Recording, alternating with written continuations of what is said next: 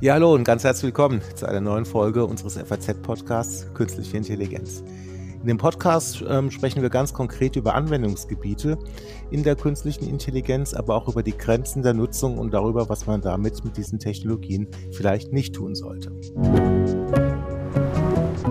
Wir, das sind Peter Buchsmann und Holger Schmidt. Wir beschäftigen uns an der TU Darmstadt am Fachgebiet Wirtschaftsinformatik mit dem Einsatz künstlicher Intelligenz und deren Auswirkungen auf Wirtschaft und Arbeit. Unsere heutigen Gäste sind zwei Experten zum Einsatz künstlicher Intelligenz in der Finanzindustrie. Oliver Hinz ist Professor für Wirtschaftsinformatik und Informationsmanagement an der Goethe-Universität Frankfurt und gleichzeitig Brückenprofessor am Leibniz-Institut für Finanzmarktforschung SAFE. Andreas Turtok ist Geschäftsbereichsleiter für Enterprise Information Management bei der Finanzinformatik Solution Plus, einer hundertprozentigen Tochter des zentralen IT-Dienstleisters der deutschen Sparkassen. Einer seiner Aufgaben war und ist die Analyse der Potenziale der künstlichen Intelligenz für die Sparkassenfinanzgruppe im Rahmen eines mehrjährigen Programm, Programms. Guten Tag, Oliver. Hallo, Andreas. Hallo. Ja, hallo. Besten Dank für die Einladung. Ja, Oliver, fangen wir doch mal mit dir an. Ähm, warum ist denn KI im Bereich der Finanzwirtschaft eigentlich von so großem Interesse und warum gibt es da so viele Anwendungsgebiete? Ja, also aus meiner Sicht ähm, gibt es da eigentlich drei wesentliche Gründe. Zum einen ist natürlich die Finanzindustrie eine Industrie, die sich im Wesentlichen mit Daten beschäftigt. Also es findet alles im virtuellen Raum statt. Daten werden erzeugt, Daten werden analysiert und automatisiert werden dann wieder zum Beispiel Anlageentscheidungen getroffen. Das ist jetzt nichts Neues, sondern das war sicherlich die letzten 20, 30 Jahren, 20 oder 30 Jahre sicherlich auch so.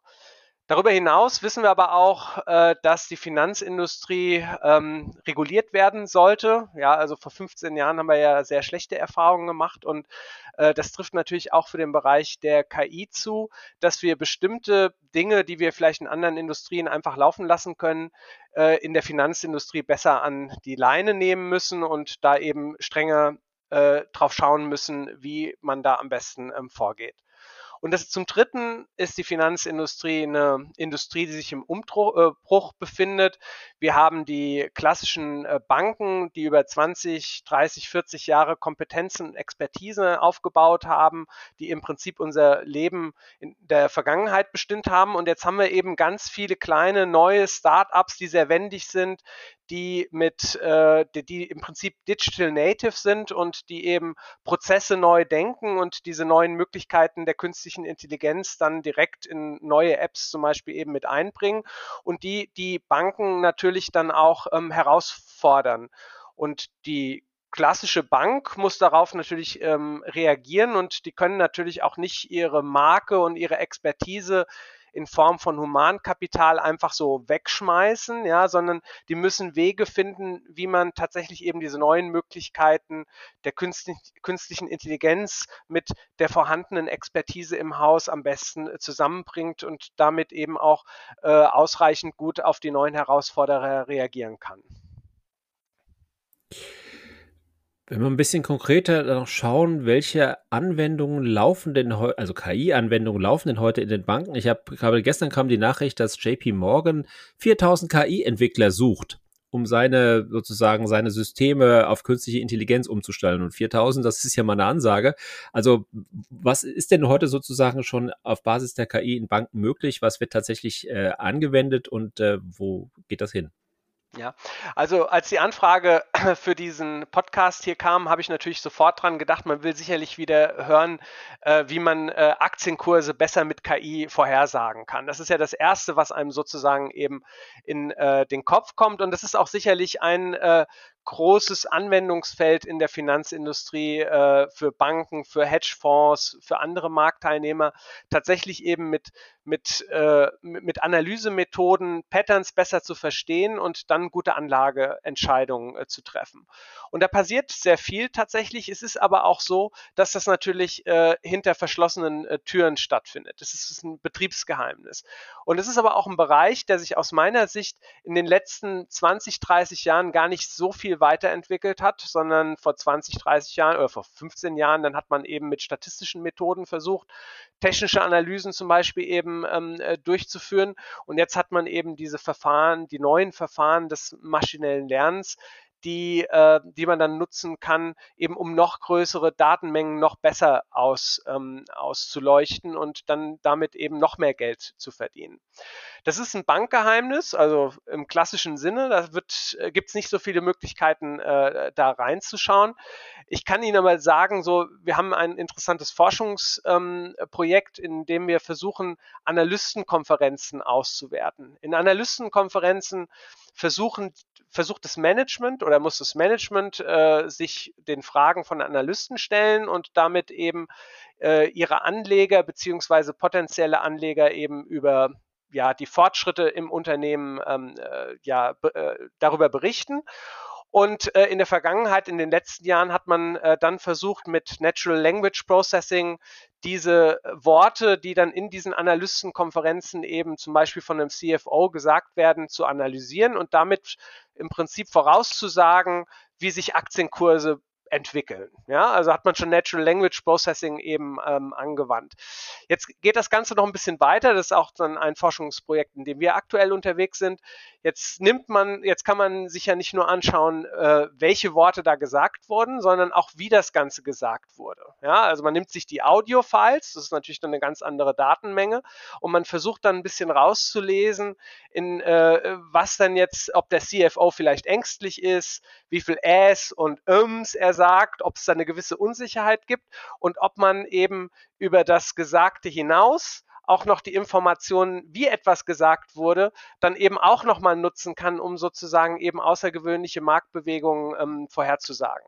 Und in dem Bereich gibt es natürlich dann jetzt sozusagen eben ganz neue Möglichkeiten äh, und ich kann mir auch gut vorstellen, dass wir in einigen Jahren dann tatsächlich zum Beispiel nicht nur das wie etwas gesagt wird, analysieren, sondern dass vielleicht auch Video, äh, also die Körpersprache vielleicht von, ähm, äh, von solchen CFOs oder ähm, äh, Unternehmensvertretern eben ausgewertet wird und man damit eben sozusagen noch mehr erklären kann. Was, was, was wäre denn deine Einschätzung? Weil das ist ja grundsätzlich spannend. Ne? Wir ähm, analysieren die Sprache, wie du so schön gesagt hast, sind da viele Äs und Ös drin, ja.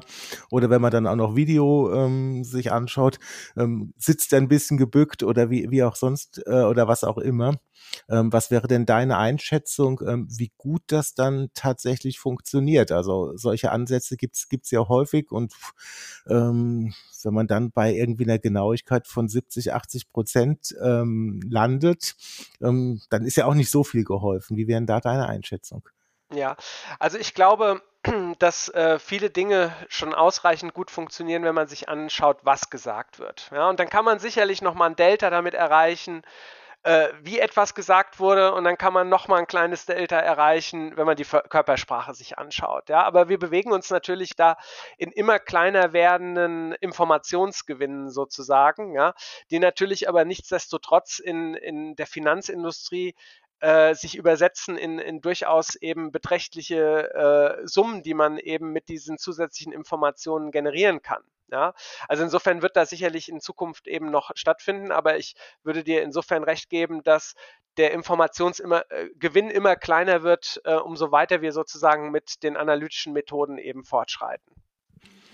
Ja, Andreas, jetzt hat Oliver ja schon, schon, schon einiges Spannendes erzählt. Ähm, erzähl du uns mal ein bisschen was. Welche Anwendungsgebiete ähm, gibt es denn bei den Sparkassen bereits heute im Bereich der KI? Ja, also diese ähm, tiefgehenden Analysen, äh, menschliches Verhalten. Also so weit sind wir jetzt im Sparkassenumfeld nicht. Ähm, hier geht es ja ganz konkret um Einsatzgebiete für bei uns, für Privatkunden, für Firmenkunden oder auch eben für die Sparkassenmitarbeiter. Aber, und das, da kann man KI auch teilweise schon ganz, ganz praktisch erleben. Also wie zum Beispiel bei der Fotoüberweisung. Das ist heutzutage im Bankenumfeld ja absolut üblich. Also in den, in den Online-Apps dass man eben mit dem iPhone, mit dem Android-Gerät eben eine Überweisung ähm, fotografiert, QR-Codes ausliest, was jetzt mit KI gar nichts unbedingt zu tun hat direkt und ähm, dadurch eine starke Automatisierung erreicht, also Digitalisierung des Prozesses erreicht, ähm, um es für den Kunden einfach zu machen. Und ich glaube, das ist ein das ist ein großer Punkt, an dem wir arbeiten. Wie können wir es für den Kunden einfach machen? Und ob das jetzt KI ist oder auch ein klassisches mathematisches Verfahren oder ein Algorithmus, das ist für uns gar nicht so entscheidend, sondern erstmal zu gucken, wie können wir es für den Kunden einfach machen, wie können wir Prozesse vereinfachen, alte Prozesse, die es vielleicht schon länger gibt oder auch neue Prozesse, die auf uns zukommen. Und das haben wir eben drei Jahre lang untersucht, auch bei uns. Wir haben äh, im Rahmen eines mehrjährigen Programms geschaut, was sind die Potenziale für die Sparkassen. Und das ist zum Beispiel ein Potenzial. Und das geht weiter natürlich hin zu Dokumenten, die es immer noch gibt. Oder auch ein Thema, was wir ähm, untersucht haben, ist, wie man lästige Tipparbeit vermeiden kann. Also das ist auch ein Thema, was ähm, sowohl den Kunden nervt, den Endkunden, als auch durchaus den Mitarbeitern der Sparkasse, dass in vielen Prozessen auch sehr viel noch getippt werden muss. Und da wäre es zum Beispiel spannend zu schauen, wie kann ich denn ähm, Gesprächsaufzeichnungen auswerten oder auch mit, mit protokollieren, dass man sich auf den auf das Gespräch konzentrieren kann und die Informationen aus dem Gespräch automatisiert in die Systeme einfließen ohne dass jetzt viel getippt werden muss. Das ist zum Beispiel so ein ganz praktisches Thema, wo wir ein Riesenpotenzial von KI sehen. Also jetzt nicht im großen Sinne Big Watcher, Big Brother is watching you. Also wir gucken jetzt nicht, ähm, ob wie sich der Kunde verhält, sondern wir schauen einfach, was sind für Inhalte, die im Gespräch gesprochen werden und wie können wir diese ähm, in die Systeme oder in den Prozess automatisiert übernehmen. Das ist ein großes Potenzial, was wir da sehen. Nun hat sich ja die KI-Welt mit dem, äh, ja, mit JetGPT und das, was OpenAI seit äh, vergangenen November ähm, gelauncht hat, ähm, ja, doch ein Stück weit verändert. Ähm, sind auf einmal Dinge möglich, die vorher mit Hilfe der KI nur sehr schwer möglich waren oder viel teurer waren und auf einmal gehen viele Dinge, die man, die man lange Zeit sich ähm, nur erträumt hat. Und äh, Andreas, äh, was hast du gedacht, als du zum ersten Mal ChatGPT gesehen hast und ähm, äh, was sind so die Anwendungsdinge, die du dir für eine Bank vorstellen kannst? Wie kann man das in der Bank oder bei dem, Spar bei dem Sparkassenumfeld tatsächlich einsetzen? Wie, in welche Richtung denkt ihr da? Also generative KI war ein Thema, was auch ich nicht in dem Maße auf dem Schirm hatte. Wir haben uns natürlich viel mit Spracherkennung und auch mit Themen wie Chatbots oder auch Voicebots beschäftigt, also wie man eben im Kundendialog ähm, Dinge auch ähm, automatisieren kann. Ähm, aber das Thema generative KI so in der Wucht, also bei mir war es auch von vornherein erstmal eine gewisse ich war beeindruckt, ich war auch begeistert davon, aber dann auch sehr schnell wirklich die Frage, wie kann man so eine allgemeine KI eigentlich im, im Bankprozess einsetzen? Und das ist prinzipiell gar nicht so einfach, ähm, weil eine allgemeine KI, wie wir es jetzt auch überall schon gehört haben, die halluziniert auch durchaus mal, die ist angewiesen auf die Daten, die darunter liegen. Das heißt, ähm, so wie es jetzt ChatGPT bietet, können wir es nicht direkt im Bankprozess einsetzen, aber natürlich die Mechanismen dahinter, also dieses Transformer-Modell, das dem zugrunde liegt und wo jetzt wir ja täglich in den Nachrichten lesen, wer alles dort ähm, jetzt neue Dinge aufsetzt, welche Startups sich gründen, die jetzt ankündigen, dass sie sich vor allem mit der generative KI ähm, beschäftigen. Und ich hatte jetzt gerade die Woche Kontakt mit einem Startup, ähm, das eben auch in der Finanzberatung generative KI einsetzen möchte. Ähm, Finde ich spannend. Ist für uns die Herausforderung tatsächlich, wie bekommen wir es denn überhaupt praktisch umgesetzt, wo wir ja als wurde auch vorhin schon erwähnt, als Finanzbranche sehr stark reguliert sind und sehr große Nachweispflichten, Transparenzpflichten haben. Und das, das ist dann so das Trade-off, also diese Abwägung zwischen, es ist eine coole, innovative Technologie versus, ähm, wir müssen uns natürlich sehr stark an Wertvorstellungen, aber auch an, an regulatorische Vorgaben halten. Ähm, trotzdem soll es jetzt natürlich nicht verhindern, sondern wir müssen natürlich gucken, was wir machen. Und gerade bei uns im Sparkassen Innovation Hub, das ist ähm, äh, eine Einheit in Hamburg oder eine Organisation der Sparkassen Finanzgruppe, die sich mit innovativen Dingen beschäftigt. Dort ähm, schauen wir uns an, was man mit generativer KI erreichen kann. Und wo wir es heute auf jeden Fall schon einsetzen können, ist zum Beispiel natürlich im Marketing. Also wenn man jetzt auch die Sparkassen schreiben Blog-Einträge, engagieren sich in den sozialen Medien, ähm, das ist völlig unkritisch, wenn man es richtig einsetzt. Äh, da spielen DSGVO oder auch Bankgeheimnis äh, nicht die Hauptrolle, sondern da kann ich auch Nachrichten schreiben über ganz normale Dinge des alltäglichen Lebens.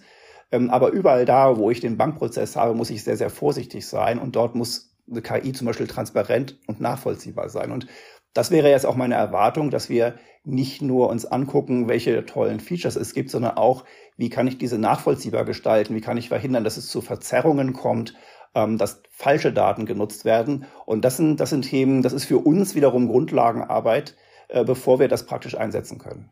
Hm, ja, das könnte ja auch ein Thema sein für die sogenannten Robo-Advisor. Also ich versuche mal den Begriff zu definieren, so im Sinne von Algorithmen, die den Kunden vielleicht vorschlagen, ähm, welche Wertpapiere sollten sie denn jetzt kaufen oder ähm, verkaufen. Ähm, Oliver, wie gut funktionieren die Dinger denn und äh, nach deinen Erfahrungen und wie ist denn die Kundenakzeptanz, ähm, sich von einem solchen Algorithmus beraten zu lassen? Ja, also alles, was man so weiß, es gibt durchaus sehr fähige Robo-Advisor. Also wenn es eben um die Analyse großer Datenmengen geht, ist die Maschine uns in vielen Bereichen einfach ähm, voraus. Und äh, sagen wir mal, die Marktannahme von Unternehmen wie zum Beispiel Scalable zeigt auch, dass es da durchaus eben auf Seiten der Kunden in Interesse äh, gibt. Und wir hatten das Glück, äh, dass wir jetzt sechs Jahre lang auch eine deutsche Bank bei der Einführung von einem Robo-Advisor begleiten konnten und deswegen konnten wir da, auch mit Kunden sprechen und so weiter.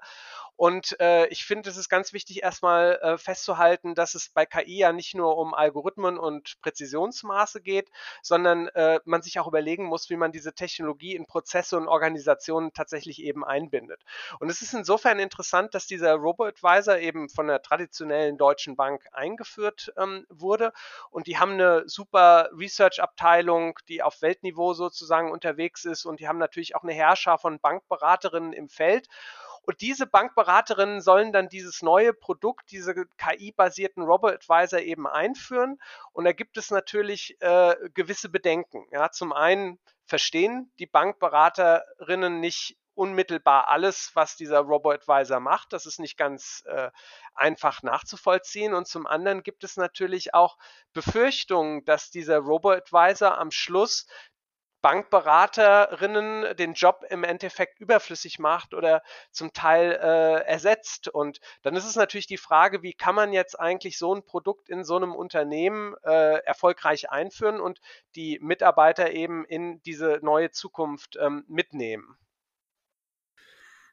Ja, die Frage bleibt ja bestehen, sozusagen, wie, wie, löst man den Widerspruch auf? Die einerseits soll die Maschine natürlich Aufgaben übernehmen äh, und, und, möglicherweise Aufgaben, die die bisher Menschen ausgeführt haben und ähm, andererseits äh, Effizienzvorteile heben, die dann wiederum alle zugutekommen. Also so ganz so ganz äh, trivial ist es ja nicht. Also viele und, und mit mit JetGPT hat sich auch die Angst der Menschen vor der künstlichen Intelligenz, glaube ich, massiv erhöht. Wie geht man in, in einem Unternehmen damit um? Wie, wie, wie kann man diesen diesen Faktor Mensch sozusagen dort äh, dort äh, hineinbringen, dass dass man sich sicher fühlt, dass man das auch äh, ja vorantreibt, weil man das Gefühl hat, das tut uns dem Unternehmen was Gutes und nicht äh, es äh, killt meinen Arbeitsplatz. Ja, also die, diese, diese Begleitung, die wir da durchgeführt haben, die hat im Wesentlichen zwei Dinge ganz gut gezeigt. Das erste ist, dass sich Aufgaben und Berufe ändern werden und müssen. Ja? Und zum anderen wird es aber auch neue Berufe geben. Ja? Also das, äh, damit möchte ich mal anfangen. Als dieser Robo-Advisor eben eingeführt wurde, musste ein Team eingeführt werden, das im Endeffekt intern sozusagen den Bankberaterinnen erklärt, was jetzt eigentlich die dieser Robo-Advisor macht, warum bestimmte Entscheidungen eben getroffen werden. Es musste eine Verzahnung äh, zwischen den Experten in der Research-Abteilung und diesem Robo-Advisor äh, geschaffen werden. Und es gab eben ein neues Team, das im Prinzip sozusagen das Gesicht dieses Robo-Advisors wurde. Das hat dafür gesorgt, dass intern in der Bank sozusagen erstmal Vertrauen aufgebaut wurde und dass dieses Produkt sich durchsetzen konnte, intern. Ja. Darüber hinaus ändert sich natürlich aber auch noch das Verhältnis des Bankberaters mit seinen Kunden. Ja, weil da kommt ja sozusagen jetzt noch ein, plötzlich so ein technisches System dazu, das eben Teile der Aufgaben übernimmt. Und was wir eben gesehen haben, ist, dass wir so ein Shift sehen, dass, äh, dass sagen wir mal, die analytische Arbeit auf Seiten der Bankberaterinnen und so etwas weniger wichtig wird, aber gleichzeitig dieses Handholding, so will ich es mal nennen, ja, also diese, diese vertrauensvolle Beziehung zwischen den Bankberatern und dem Kunden wichtiger wird. Und das werden wir, glaube ich, in vielen Berufen sehen, ja, dass wir ein Shift mehr zu dieser Empathie hin haben, ja, und ganz deutlich sieht man es ja auch vielleicht bei, bei den Ärzten, ja, also kennt man ja so irgendwie die scharfen Analytiker, die die, die ganz präzise Diagnose irgendwie ähm, äh, äh, äh, ja machen können und äh, dann eben aber vielleicht Schwierigkeiten haben, sich so ein bisschen auf den Patienten einzulassen, ja. Und das werden wir dann halt auch ein bisschen weniger sehen. Wir werden dann tatsächlich eben wieder mehr Ärzte brauchen, die sich auf die Bettkante zu den Patienten setzen, die Hand nehmen und dann erzählen, was sozusagen eben die Analyse ergeben hat, was die Diagnose ist und, und den Patienten eben davon überzeugt, sozusagen eben eine bestimmte Therapie anzugehen. Und dasselbe sehen wir dann eben auch in, im Bankumfeld, dass der Bankberater tatsächlich sozusagen eine Vertrauensperson mehr wird und die Empathie wichtiger wird und der analytische Teil weniger wichtig wird. Ja? Also Verschiebung des alten Berufs und gleichzeitig ein neues Team, das sozusagen eben das Gesicht dieser KI wird, ja, und das ist notwendig, damit dann tatsächlich sozusagen Vertrauen innerhalb der Organisation auch aufgebaut wird ist es vor dem Hintergrund ähm, eigentlich auch notwendig, dass man jetzt beispielsweise den Bankberater oder ähm, den Arzt, die Ärztin auch entsprechend schult im Bereich maschinelles Lernen KI, damit er oder sie auch besser einschätzen kann, was ähm, ihnen als Ergebnissen vorgeschlagen wird? Ja, also wenn ich die Frage äh, übernehmen darf, also ich würde sagen, ähm, teilweise. Wir brauchen, wir brauchen Experten, die noch besser sich auskennen mit diesen neuen Analyseverfahren, ja, also die sozusagen eben über KI äh, Bescheid wissen und dann sehr tiefes Wissen auch tatsächlich haben, ja. Und dann werden wir eben aber auch eine, eine größere Menge an Personen haben, die wir sozusagen eben auch wieder im Bereich der Empathie sozusagen eben schulen müssen, ja. Und wir mhm. werden dann irgendwie so, ein, so eine, so eine äh, geschichtete Struktur haben, dass wir halt die KI haben, die mit Superexperten spricht. Und darunter haben wir dann sozusagen, äh, oder daneben, sagen wir es mal so, haben wir dann eben sozusagen eben die, äh, die, die äh, Fachleute, die aber dann das Gesicht zu den, zu den Kunden oder den Patientinnen halt hin äh, bilden müssen und die müssen halt sich nur mit den Superexperten sozusagen eben austauschen. Ja, ich glaube, wir haben eher dann sowas wie eine Hierarchie. Das wäre meine Vorstellung. Ja, also ich denke, wir werden mit, äh, der zunehmend, mit dem zunehmenden Einsatz von KI auf jeden Fall in der Finanzbranche einen starken Wandel, auch nicht nur da, in übergreifend in den Branchen, äh, starke Veränderungen von Berufsbildern erleben. Und ich vergleiche das gerne so ein bisschen mit der Einführung des Geldautomatens vor, vor vielen Jahren. Äh, da hat sich ähm, das Berufsbild des Kassierers total verändert. Und ähm, kaum noch jemand kassiert heutzutage, gibt Geld aus oder, oder nimmt Geld entgegen. Das geht alles inzwischen über den Automaten. Und das ist gesellschaftlich wie auch bei den Mitarbeitern anerkannt. Trotzdem, trotzdem hat das ein, braucht das einen Prozess, wenn man neue Technologien einführt. Und das Wichtigste ist erstmal, auf die Dinge einzuordnen und die Mitarbeiter in den Banken, in den Instituten abzuholen. Ähm, also gar nicht unbedingt zu schulen, sondern erstmal zu erklären, was es überhaupt bedeutet. Und das machen wir auch in der Sparkassenfinanzgruppe. Da haben wir unsere Akademien und auch die Hochschule, die da sehr aktiv ist, auch ähm, in die in die Institute das Wissen reinzutragen. Und auch dort gibt es auch viel Nachfrage eben nach diesen Themen und gerade diese Einordnung, was bedeutet das für uns? Das ist also, glaube ich, auch der erste Schritt. Und das zweite ist natürlich, dass wir den Kunden auch abholen müssen und ähm, nicht schon wieder irgendwas Neues einführen, was vielleicht halbgar ist, sondern das auch sehr gut ähm, abschätzen müssen und auch durch, durch Tests oder ähnliches eben mit dem Kunden gemeinsam gestalten. Das, das tun wir auch. Eben, wenn es zum Beispiel Änderungen in der App gibt oder ähnliches, hat mit KI gar nichts zu tun, sondern es ist klassisch auch, wie man eigentlich IT-Systeme gut einführt oder auch Neuerungen gut einführt. Ähm, dieses, dieses Change Management, das wir haben. Ähm, aber grundsätzlich ich glaube, da gilt genau das, was, was auch Oliver gesagt hat. Ähm, das Berufsbild ändert sich, die, die, ich glaube, auch die menschliche Kommunikation wird dadurch intensiver, weil man weggehen kann vom Bildschirm, sondern sich auch stärker auf den Kunden konzentrieren kann und eine KI auch nebensächliche Aufgaben übernehmen kann. Also wir ordnen KI ein als unterstützend und assistierend. Also wir sind im Augenblick nicht dabei zu sagen, sie ersetzt etwas, sondern eher äh, in dem Stil, sie, sie oder eher unter dem Motto, ungeliebte Aufgaben überflüssig zu machen. Also es gibt ja auch äh, im internen Bankalltag, auch auch aus regulatorischen Gründen, viele Aufgaben, die sind gar nicht beliebt, sondern die werden pflichtgemäß miterledigt. Und gerade diese Aufgaben zu automatisieren, ob das auch zum Beispiel im Bereich der Betrugserkennung ist, im Bereich der Geldwäscheprävention oder ähnliches, alles wichtige Themen und ähm, diese stärker und zielgenauer auszurichten. Das ist, glaube ich, auch ein, auch ein großer Punkt oder auch ein großes Ziel, das wir da verfolgen. Mhm. Ähm, kommen wir nochmal zu der Frage, der Anlageempfehlungen. Also wer ist, wer ist denn jetzt der bessere Berater? Die KI ähm, oder der Mensch oder dann doch ein Team aus KI und Mensch, wenn man sich anguckt, was ähm, JP Morgan da zum Beispiel vorhat, dann geht es ganz klar darum, äh, wir analysieren unfassbar viele Datenmengen, um daraus die beste Anlageempfehlung heraus äh, zu, abzuleiten und damit äh, ja besser zu sein als der Mensch, ne? weil die Maschine natürlich mehr Daten verarbeiten kann, das ist klar. Ob sie dann alle Trends dann richtig einschätzt und äh, richtige Prognosen für den Verlauf von Aktienkursen geben kann, ist dann nochmal auf einem anderen Blatt. Aber Oliver, aus, aus deiner Sicht, was ist sozusagen, wer ist der beste Berater? Mhm.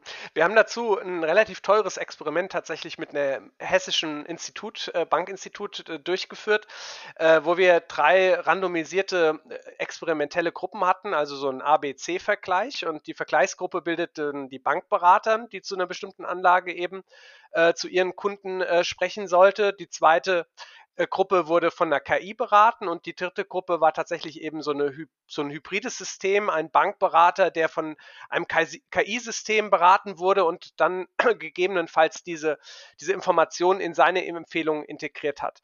Und äh, wie du schon richtig sagtest, also die beste Empfehlung hat tatsächlich das KI-System äh, gegeben, aber gleichzeitig wurde äh, diese, dieser Empfehlung am wenigsten gefolgt. Ja, also die Kunden sind dieser Empfehlung einfach nicht gefolgt, ja, weil der KI die Wärme fehlte, das Vertrauen fehlte da offensichtlich eben auch, ja, und das hat der Bankberater, aber der Bankberater, der hat dann wiederum halt vielleicht nicht die, äh, die analytischen Fähigkeiten, tatsächlich diese ganz großen Datenmengen richtig ähm, zu verarbeiten.